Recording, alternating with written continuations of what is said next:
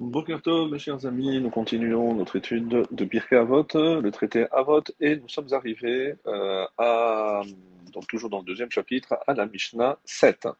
Et là, on va voir donc que c'est toujours Hillel qui continue à nous livrer des enseignements. Et voici ce qu'il nous livre dans cette Mishnah. Il disait, encore, donc par rapport déjà à tout ce qu'il a dit précédemment, euh, Marbé, donc c'est bien parce que euh, ça se répète, et c'est un moyen vraiment mnémotechnique. Marbé Bassa, Marbé Rima, Marbé Nechassim, Marbé Deaga. Alors, Marbé, on peut euh, traduire par multiplier, ou ici, évidemment, c'est celui qui mange trop de viande augmente la vermine, autrement dit, qui le dévorera après sa mort. Celui qui multiplie ses biens augmente ses soucis, celui qui multiplie le nombre de ses épouses augmente les risques de sorcellerie, celui qui multiplie le nombre de ses servantes augmente la débauche, celui qui multiplie le nombre de ses esclaves, le chiffre, évidemment le mot le nombre n'apparaît pas, mais pour la traduction, je le rajoute, celui qui multiplie le nombre de ses esclaves augmente le vol, celui qui multiplie l'étude de la Torah allonge sa vie. Celui qui multiplie l'enseignement de la Torah augmente sa sagesse. Celui qui multiplie les prises de conseil augmente son intelligence. Celui enfin qui multiplie la charité répand la paix. Celui qui a acquis une bonne réputation en profite lui-même dans ce monde. Et celui qui a acquis des enseignements de Torah acquiert, ce faisant, la vie dans le monde futur. Et on termine donc toute la série des enseignements avec euh, Hillel, puisque dans la Mishnah suivante, on passera déjà à Rabban Yochanan ben Zakkai. Et donc, euh, qu'est-ce que euh, on peut tirer comme enseignement de cette longue Mishnah? Alors, on va commencer par Barthénora. Celui qui mange trop de viande, c'est-à-dire celui qui celui qui mange et boit beaucoup au point de devenir euh, ou trop gros ou trop gras multiplie les vers qui le dévoreront sur la tombe. Or, il faut savoir que la vermine est, bien que l'on ne puisse pas euh, le certifier, mais comme ça nous, nous certifie nos rachamim, la vermine est douloureuse pour un mort comme peut l'être une aiguille dans la chair d'un homme vivant. Le Tana de notre Mishnah vient ainsi nous enseigner que tous les abus sont néfastes pour l'homme, sauf ce qui, ce qui est cité à la fin, c'est-à-dire l'abondance d'études de Torah, de sagesse et de bienfaisance. Alors, quand on dit que ça augmente les soucis, car euh, celui qui augmente, c'est bien, car il craint sans cesse que euh, soit le gouvernement le saisisse, soit que des brigands viennent le tuer pour lui prendre ses biens.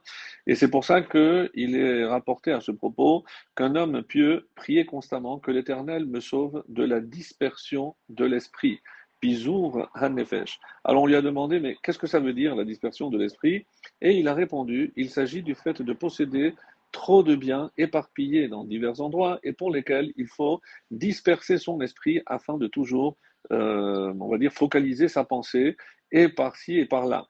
Celui qui multiplie le nombre de ses épouses Qu'est-ce que ça veut dire les risques de sorcellerie C'est selon un ordre choisi que il est l'auteur de notre Mishnah présente l'enchaînement de ces enseignements de la façon suivante. Tout d'abord, un homme va s'habiller, va se parer de beaux vêtements.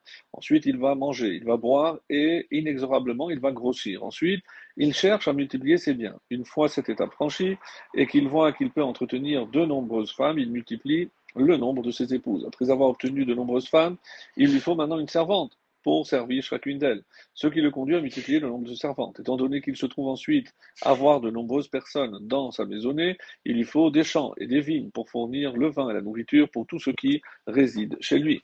Ce qui le conduit à acquérir, rajoute Barthénora, de nombreux esclaves pour travailler ses champs et ses vignes. C'est pour cela que tous ces cas sont enseignés dans notre Mishnah selon cet ordre que vient d'expliquer le donc l'enchaînement de ces enseignements. Celui qui multiplie par contre donc l'étude de la Torah allonge sa vie, comme c'est rapporté dans Devarim au chapitre 30, verset 20, car elle est la source de ta vie et de ta longévité. Celui qui multiplie sa sagesse, c'est-à-dire qui explique ses propos et dont les raisonnements sont compréhensibles pour euh, son auditoire, il augmente l'enseignement de la Torah, c'est-à-dire qu'il peut alors multiplier le nombre de ses disciples qui s'assembleront pour venir écouter ses raisonnements et ses enseignements.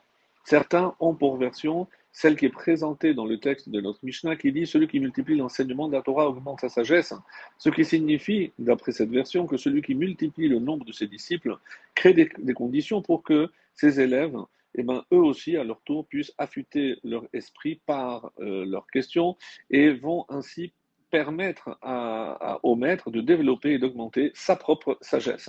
Celui qui multiplie les prises de conseils, ce qui signifie, d'après toujours Batinora, celui qui prend de manière répétée des conseils augmente son intelligence, c'est-à-dire qu'il se donne des moyens de comprendre les choses de l'une à l'autre et ainsi de suite grâce aux conseils que vont lui prodiguer ses maîtres aussi. Et celui qui multiplie la charité répand la paix, comme il est dit dans le verset du prophète Isaïe, Yeshaya, au chapitre 32, le verset 17, et la résultante de la charité sera la paix. Voilà pour le commentaire de Bartinora, de Midrash Shmuel, que nous citons souvent, donc euh, vient nous dire la chose suivante à la suite de la Mishnah précédente qui parlait, rappelez-vous, du crâne flottant sur la surface de l'eau. Hillel, maintenant évoque l'image, de la chair humaine rongée par les vers pour nous inciter à éviter les excès de table, la débauche, les richesses et les honneurs, comme c'est rapporté au nom de Ben Shushan. Les habitants de euh, Jérusalem furent punis d'ailleurs pour leur excès de table, comme il est rapporté au chapitre, euh, premier chapitre de Echa, le, livre de lamentation, au verset 11. Tous ces habitants gémissent, en hébreu c'est Neenachim, euh, demandent Mevakshim au présent du pain. Pourquoi sont-ils affamés? Parce que dans le passé, ils ont échangé leurs biens les plus chers contre des aliments. Et les commentaires disent, et c'était quoi leur bien le plus cher? C'est la Torah. Ils ont échangé l'étude de la sagesse de la Torah contre des aliments. À propos de ceux qui recherchent les richesses, il est écrit aussi dans Michelet, dans les Proverbes, le chapitre 23, le verset 4, ne te fatigue pas pour enrichir les ha'achir, les autres, et non les ha'achir, pour t'enrichir. Pourquoi? Celui qui se donne de la peine pour ramasser des richesses tout au long de sa vie, en fait, il travaille pour ses héritiers qui se partageront la succession. En outre, euh, multiplier les biens, c'est multiplier les soucis. Pourquoi? Parce qu'il va forcément s'inquiéter de la hausse ou de la baisse des prix, il a peur de rater une bonne affaire. En hébreu, les biens sont appelés nechassim. Nechassim vient de l'hébreu nirsin, qui veut dire caché caché de tous, sous leur aspect attrayant, se cache souvent, qu'à Dieu ne plaise, une malédiction. Et enfin, il indique ensuite quatre objectifs spirituels à la fin de notre Mishnah qui font pendant aux quatre plaisirs physiques ou matériels mentionnés précédemment. Multiplier euh, la chair par l'excès de table, c'est multiplier les vers. Mais multiplier l'étude de la Torah, c'est multiplier la vie comme il est dit, Et c'est un arbre de vie pour ceux qui s'y maintiennent. Deuxièmement, au lieu de multiplier les biens et les soucis, il vaut mieux multiplier les élèves et ainsi connaître les joies de l'étude et de l'enseignement. Et au lieu d'être soumis au sortilège de nombreuses femmes cherchant à l'ensorceler, il est préférable de multiplier les conseils et donc aussi l'intelligence. Et au lieu de rechercher les honneurs par un grand nombre de servantes, il vaut mieux multiplier la charité et rétablir dans les cieux la paix troublée par malheureusement les cris de famine des pauvres. Et je termine par euh, le commentaire de Rabbeinu Yonah qui nous dit que multiplier la chair, c'est multiplier les vers. L'homme croit que grâce au plaisir et à la bonne chair, il prolonge sa vie, car il pense agir ainsi selon la nature, mais il n'a aucun pouvoir sur le jour de sa mort, et cela ne l'aide pas et ne lui vaut rien. Et toute cette chair sera seulement sa honte et le bénéfice des vers, allez donc, à Dieu ne plaise dans la tombe.